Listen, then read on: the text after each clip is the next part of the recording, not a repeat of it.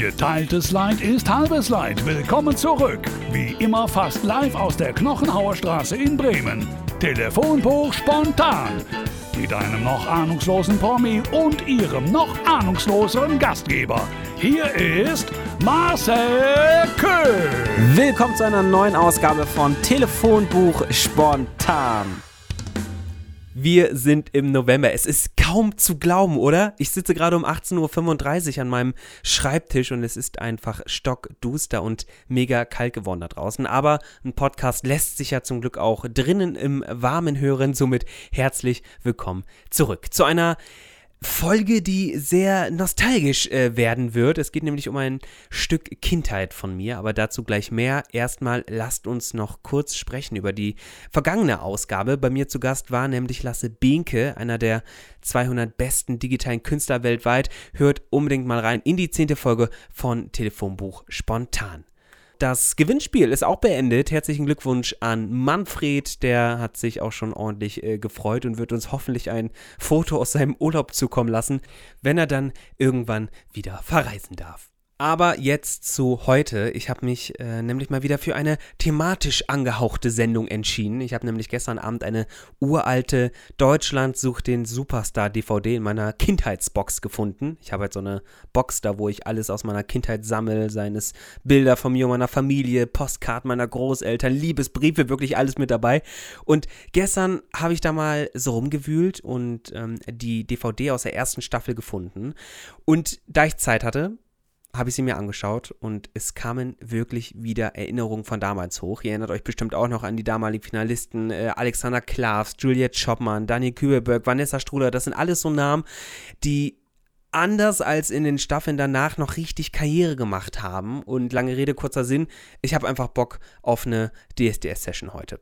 Und deshalb wähle ich jetzt, ich habe sie mir schon rausgesucht, eine Nummer, denn mit wem könnte man besser über die erste Staffel sprechen als mit.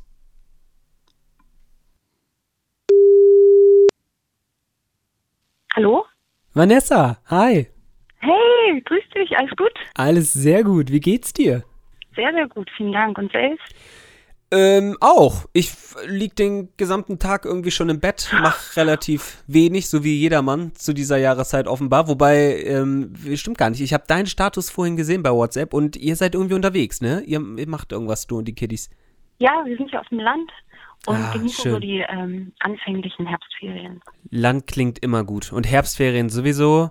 Ich glaube, da lade ich mich glatt nochmal selbst ein und komm gleich noch vorbei. Wir grillen später noch, kannst du gerne kommen am Lagerfeuer oder so. Da sage ich definitiv nicht nein. Wenn es ums Grillen geht, bin ich nämlich immer mit dabei. Das weißt du auch im November.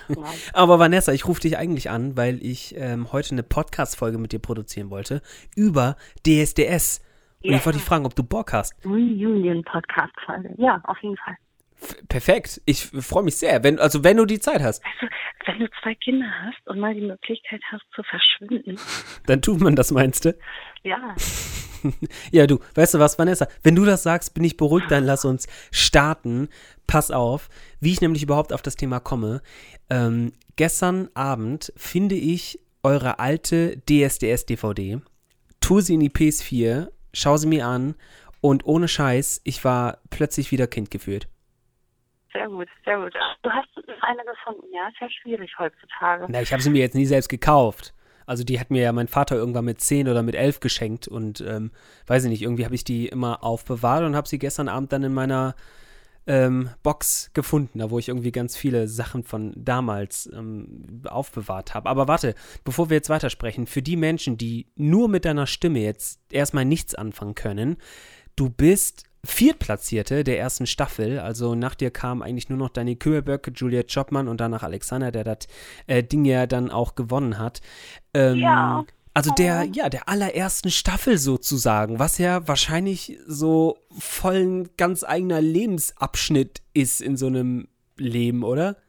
Total. Das ging ja, weiß ich nicht, ging ja so seine drei Jahre und so von Anfang bis zu dem Zeitpunkt, wo man wirklich auf sich allein gestellt war, das war einfach so eine krasse, schnelle Achterbahnfahrt mit Höhen und Tiefen, ganz normal und in meinem Alter auch noch damals. Das war schon echt aufregend und hat auch vor allem total geprägt.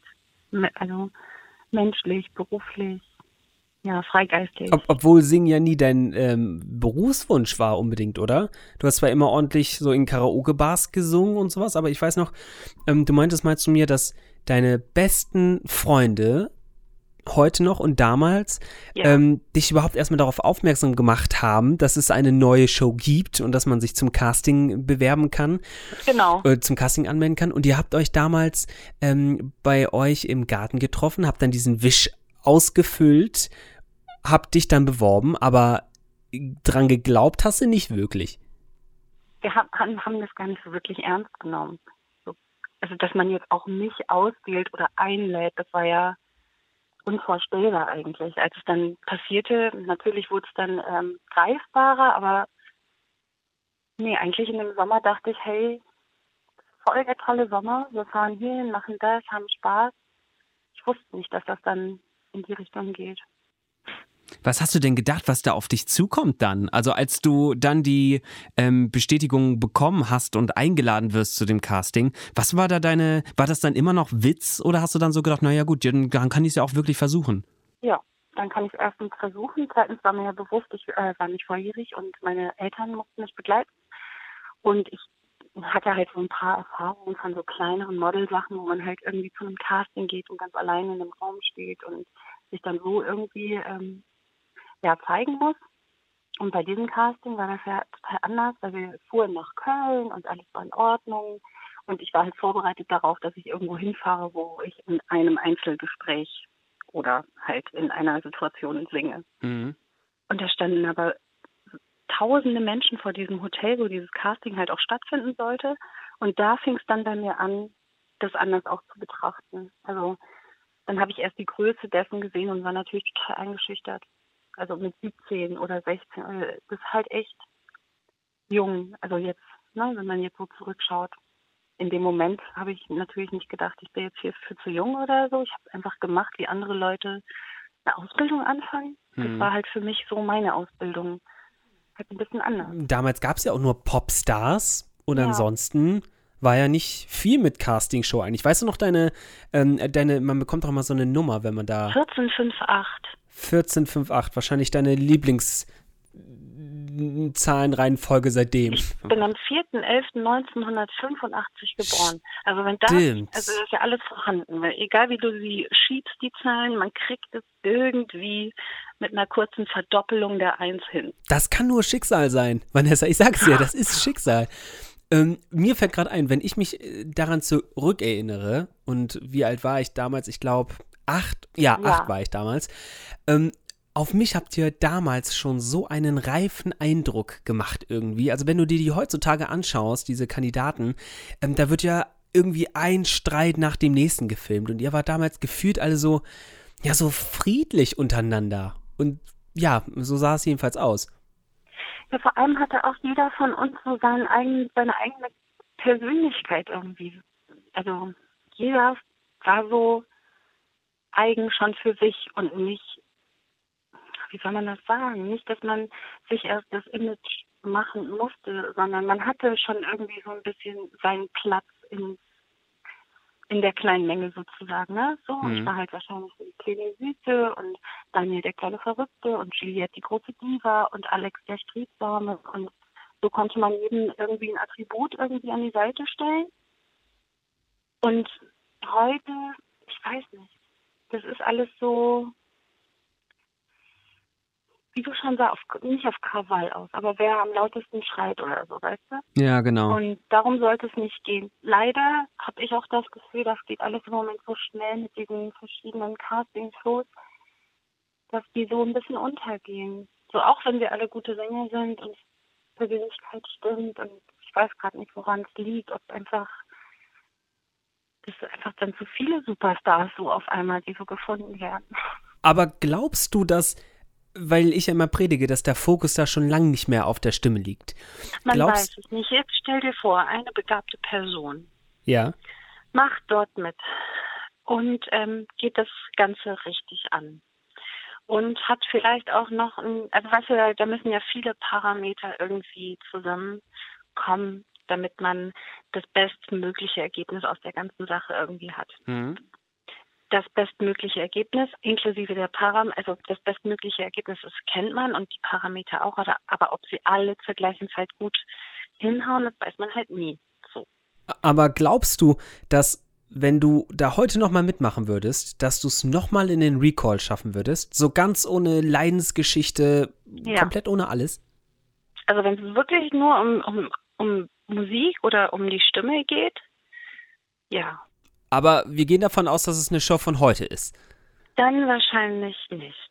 Also kommt drauf an, ob ich jetzt nochmal 16 wäre oder jetzt schon ähm, 120. Du wärst genau die Vanessa, die du damals warst. Mit einer Sonnenbrille so. und einem beigen Oberteil. Hm, hm, ich weiß es nicht. Also da sich die Zeiten geändert haben, vielleicht hätte ich ähm, rotziger sein müssen oder mehr geschminkt oder irgendetwas. Aber ich, ich weiß es nicht. Nehmen Sie heute noch die naiven, normalen Menschen? Nee, die, die viel bessere Frage ist, nehmen Sie noch die Leute, die einfach singen können und aber keine besondere Geschichte hinter sich haben? Also die halt irgendwie nicht irgendwie durch die Diese Scheiße Stories gegangen nerven manchmal wirklich. Ne? Ja, mega. Mega. Und das ist halt, So, glaube ich, vor allem, das. es ist immer so, man will das gar nicht wissen, oder? Man, man schaut es und denkt sich, oh, vielleicht, vielleicht kriege ich gleich Gänsehaut oder so. Und dann kommt, oh, und Ja. hier. Und dann denkt man so, oh nein, du machst dich schon kaputt. Jetzt bin ich ja irgendwie so beeinflusst dadurch. So. Mhm. Aber so ist doch das TV, oder? Ja, klar. Mir geht es auch einfach nur darum, dass ihr damals ihr wart und die Produktionsfirma damals nicht irgendwelche Streits zwischen euch provoziert hat, sondern Ja. also ich kann mich persönlich nicht an irgendeinen Streit erinnern, den ihr damals hattet, live im Fernsehen, so, weißt du, und das hast du ja heutzutage immer nur, um die Leute draußen zu unterhalten. Und damals ging es halt einfach um euch und um, um eure Stimmen und ähm, keine Ahnung, also ich, oder gab es mal einen Streit, irgendwas? So, es gab halt mal diesen einen Moment, wo ich, glaube ich, weitergekommen bin und Grazia nicht. Ne? Und dann war Daniel ganz bestürzt und es war irgendwie große Aufruhr. Keine Ahnung, warum Mhm, so. mhm. Aber dennoch war danach alles wieder in Ordnung. So, es ist jetzt nicht so, dass wir uns jetzt tagelang gestritten hätten oder so. Es ist halt auch einfach die Sendung, ne? Irgendwie muss einer am Ende da alleine stehen. Genau, und heute versuchen die Redakteure, die damals noch Praktikanten waren, durch eben solche Situationen Auseinandersetzungen zu provozieren. Und ich habe ähm, letztens mal irgendwo ein Interview gesehen von einem Kandidaten, der sich an seine Mit Mitstreiter von, von, von den Motto-Shows gar nicht mehr erinnern konnte. Und da habe ich eben auch so gedacht, dass das einfach nur noch, ja, fast so eine Art Promotion ist, wenn du da so als Ja. Kandidat bist. So, ja, ich will mich ein bisschen zeigen und naja, whatever, so war es damals bei euch nicht. Ähm, ihr könnt euch noch aneinander erinnern, ziemlich gut sogar. Ähm, ihr seid ihr noch befreundet? Also habt ihr, haltet ihr Kontakt? Ja, so ein bisschen. Ich glaube, so eine Verbindung, so eine unausgesprochene Verbindung, die ist da, so ein Faden, der uns irgendwie verbindet, weil wir alle so halt auch die gleichen Dinge gesehen haben, ne? Zur gleichen Zeit am gleichen Ort zu sein, verbindet schon irgendwie. Auch wenn wir uns jetzt nicht jeden Tag äh, auf der Pelle rücken und uns auch mal Jahre oder Jahrzehnte jetzt nicht gesehen haben, gibt immer so kleine Sachen, dank Instagram, dank WhatsApp, dank solcher ganzen Sachen, dass man da immer ein bisschen Kontakt halten kann. Mit der einen oder anderen Person ein bisschen mehr, mit der anderen ein bisschen weniger, aber sie sind nie ganz weg. So, und das ist auch gut so. Und wenn man so miteinander langsam den Kontakt immer so aufbaut, dann weiß man, man weiß, mit welcher Person man da gerade zu tun hat. Die Gefühle von damals irgendwie sind da, wie man über die Person oder wie man sie halt gesehen hat, was sie für einen, was, für, was eine Bedeutung sie für einen hat. Das ist alles noch da. Und ich glaube, wir alle sind uns auch bewusst, dass wir auf so einer Ebene miteinander sein können. So, ich glaube, um jetzt zu sagen, wir haben krassen Kontakt, da müssten wir auch zusammensitzen und uns von den letzten Jahren erzählen oder so. Was nicht weit weg ist, das kann man ja alles machen, aber wir sind halt alle auch verstreut in Deutschland und jeder macht so halt so sein Ding und hat so seine Liebsten um sich herum. Es war halt ein Teilabschnitt von uns allen, so, aber ja, das sind so, hm, so Geschwister im Geist wohl. So irgendwie immer noch so ein bisschen Seelen. Ja, oder so ist sowas Also- vielleicht, ne? Also kennst du das, wenn du so Freunde hast, die du lange kennst, aber lange auch nicht gesehen hast, aber du dir auch nicht die Frage stellst, ob sie jetzt irgendwie anders sind, sondern du bist dir irgendwie bewusst, dass das immer noch die gleichen Menschen von früher sind. Irgendwie so, so ganz Vertraute. Also Einfach. ja, also das, äh, mein bester Kumpel zum Beispiel. Ich glaube, wir haben jetzt, also wir kennen uns halt, das ist halt der Typ, mit dem ich, also schon, wir kennen uns seit dem Kindergarten schon vorher. Ähm, und wir sehen uns, glaube ich, gefühlt zweimal im Jahr, schreiben dreimal im Jahr, aber es ist trotzdem irgendwie noch mein bester Freund. Obwohl ich, glaube ich, ähm, muss ich sagen, gar nicht weiß, ob ich ihn jetzt überhaupt noch so zu 100% kenne, aber es ist trotzdem irgendwie immer noch mein bester Freund. Also immer wenn ich gefragt werde, ob ich einen besten Freund habe, habe ich ihn Dann in er Kopf. noch, ja. So, weil es ist irgendwie einfach so. Es gibt keine Person, die mich besser kennt. Ähm, und das ist halt einfach so. Ja. So, so. Also ich würde jetzt, es wäre ein bisschen zu hoch gegriffen, wenn ich sage, wir wären alle beste Freunde, aber wir haben irgendeine Connection. Und bei der einen oder anderen Person müsste ich bestimmt weinen, wenn ich sie wiedersehen würde. Weißt du, was ich noch so krass finde, wenn ich jetzt drüber nachdenke, ähm, was ihr damals alles so gemacht habt, das war ja einzigartig und wie sich vor allem Ja. auch die Öffentlichkeit ähm, für euch interessiert hat. Ähm, ihr wart bei Wetten das, ihr durftet zum Echo, ähm, ihr habt auch ein mega ähm, erfolgreiches Album produziert, United hieß es, glaube ich, und das war ja ein Oh, mega. das habe ich vergessen. Das hast du Das vergessen. tatsächlich vergessen. Ja, Vanessa, elfmal Gold. Oh, wirklich? Elfmal, ja, Oh, tatsächlich. Elfmal Gold und ich glaube, eines der meistverkauften Alben in Deutschland Oh nein, damals. ich Wenn ich, ich weiß nicht, ich glaube, ich habe das damals irgendwo mal äh, gelesen, seit 1975 oder sowas, äh, eines der meistverkauften, aber das kann man bestimmt irgendwie auf Wikipedia nachrecherchieren. Ähm, was ich noch kurz sagen will, um dich ein bisschen zu verteidigen, manche denken jetzt vielleicht, wie, wie kann man sich an sowas nicht erinnern. Ähm, das ist halt auch einfach schon 17 Jahre her. Ne? Das darf man halt auch nicht vergessen. Und das ist eine, eine sehr l- krasse Zeit.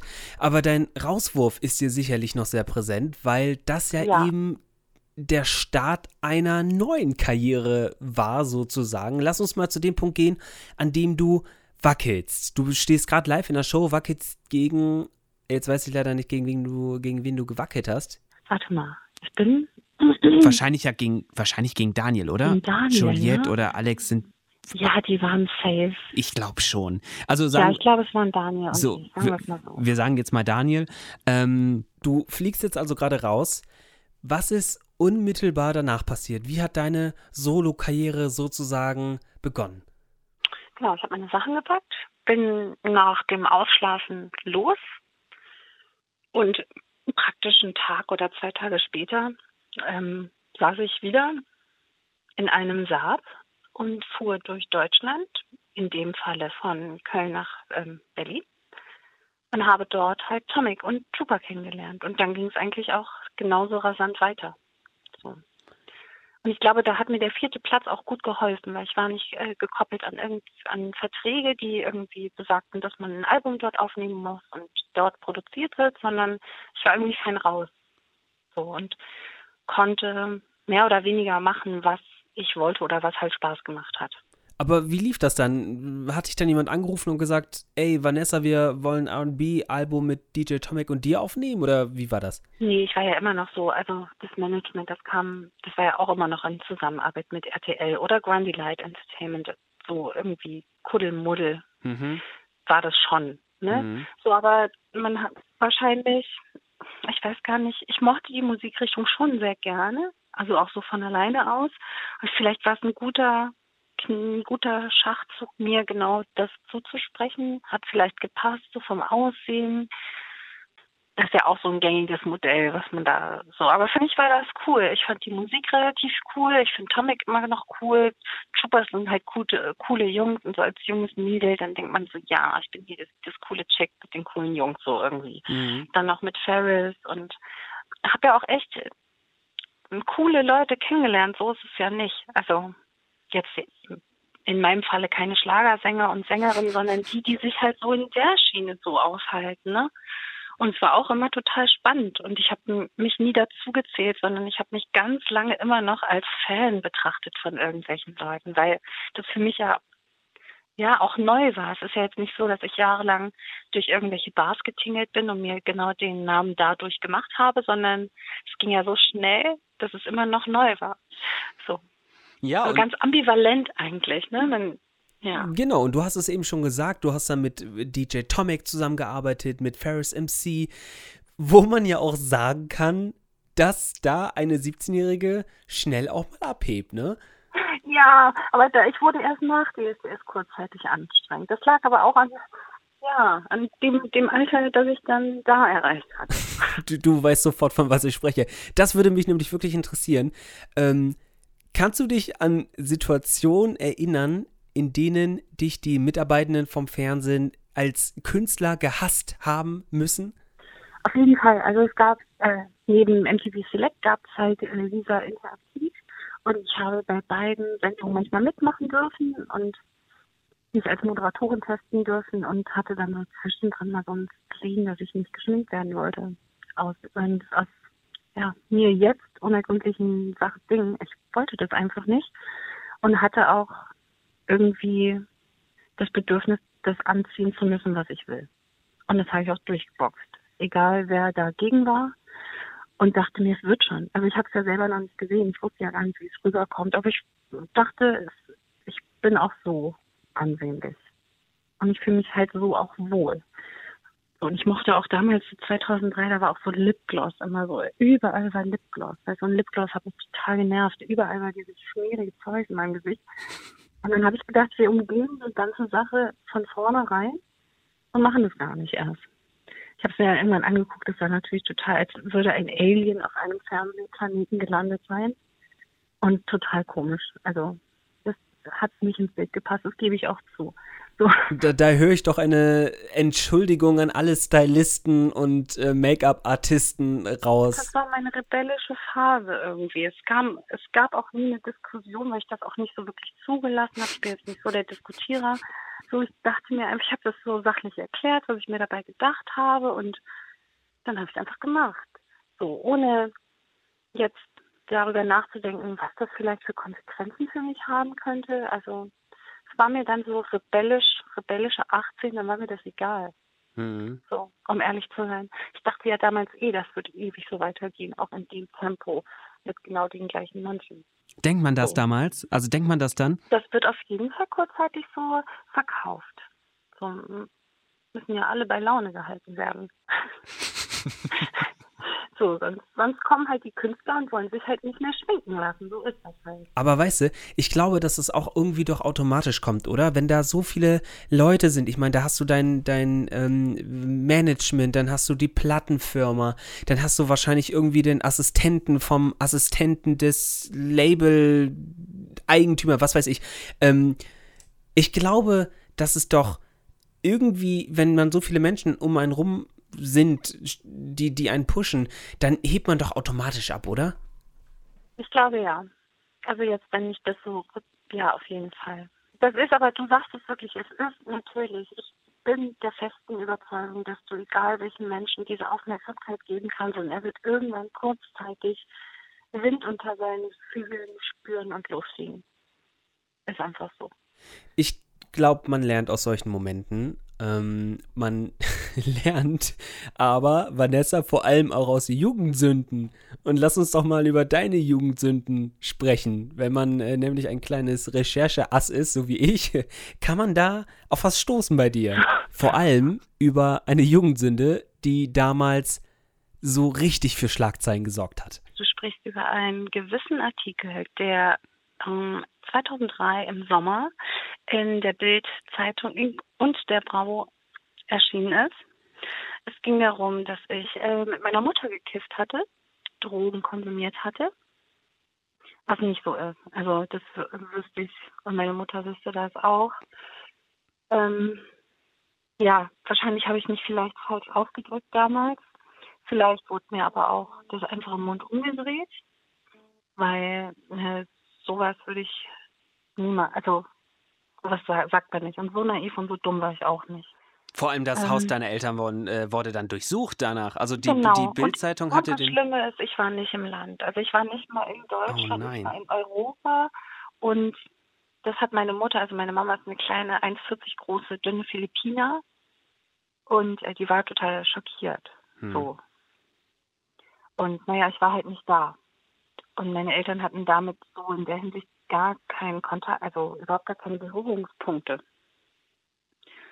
Und ähm, ja, dann stand das halt so da drinne, obwohl deine Mutter das niemals gemacht hat, getan hat. Auf gar keinen Fall. Mama, wenn du das hörst, tut mir so leid, immer noch. Und die waren dann wahrscheinlich auch Fall. dementsprechend ähm, überrascht, als die Polizei vor der Tür stand. Überrascht, die waren, sie war wirklich traurig. So, und das, das hat mich auch hart getroffen, weil vor allem, wenn du nicht immer zu Hause bist, und mir war ja klar, ich bin auch zu Hause ausgezogen, weit weg und nicht so oft angerufen und dann kommt sowas um die Ecke, weißt du? Mhm, mhm. Das ist dann echt so, naja, Zum war Glück schon hart. Schnee von gestern. Man findet es auch tatsächlich nur noch, wenn man ganz hartnäckig danach sucht, aber dieses bescheuerte Internet vergisst ja nun mal nie. Aber Vanessa, wir überziehen gerade schon. Äh, erzähl noch mal super schnell. Du sitzt gerade an einem neuen Album. Können wir da dieses Jahr noch mit rechnen? Ich würde mich auch selber freuen, wenn ich das schaffte, endlich diese Songs zu Ende zu schreiben, weil für mich ist das harte Arbeit, Texte zu schreiben, wenn man ja erstens auch dahinter steht, so, und dann fragt man sich, ob man das sagen kann, kann man das nicht sagen und kommt es an und es ist so, meine Band sagt immer, ich bin sonderbar. Keine Ahnung, ob das sonderbar ist, so. Und ähm, ich würde mich freuen, wenn das ähm, bis zum Ende des Jahres und nach den nach dem Zahnen meines zweiten Sohnes, ob ich das dann noch hinkriege. Das wäre so mein Highlight. Ähm, genau, das da da konzentriere ich mich eigentlich drauf. So. Und du hast mir letzte Woche noch erzählt, dass dein Sohn gerade eingeschult worden ist und ich musste wieder dran denken, wie lang DSDS doch her ist und wie schnell diese Zeit vergeht. Wahnsinn. Und vor allem, wenn du dann so Kinder kriegst, dann, ähm, weil du, ich habe immer das Gefühl, ich lebe das Leben meiner Kinder mit. So, ich bin zuständig so? für alles so und dadurch geht, ist mein Zeitempfinden einfach anders als das der Kinder. Und ich habe das Gefühl, bei mir gehen die Wochen so einen Fingerschnips vorbei.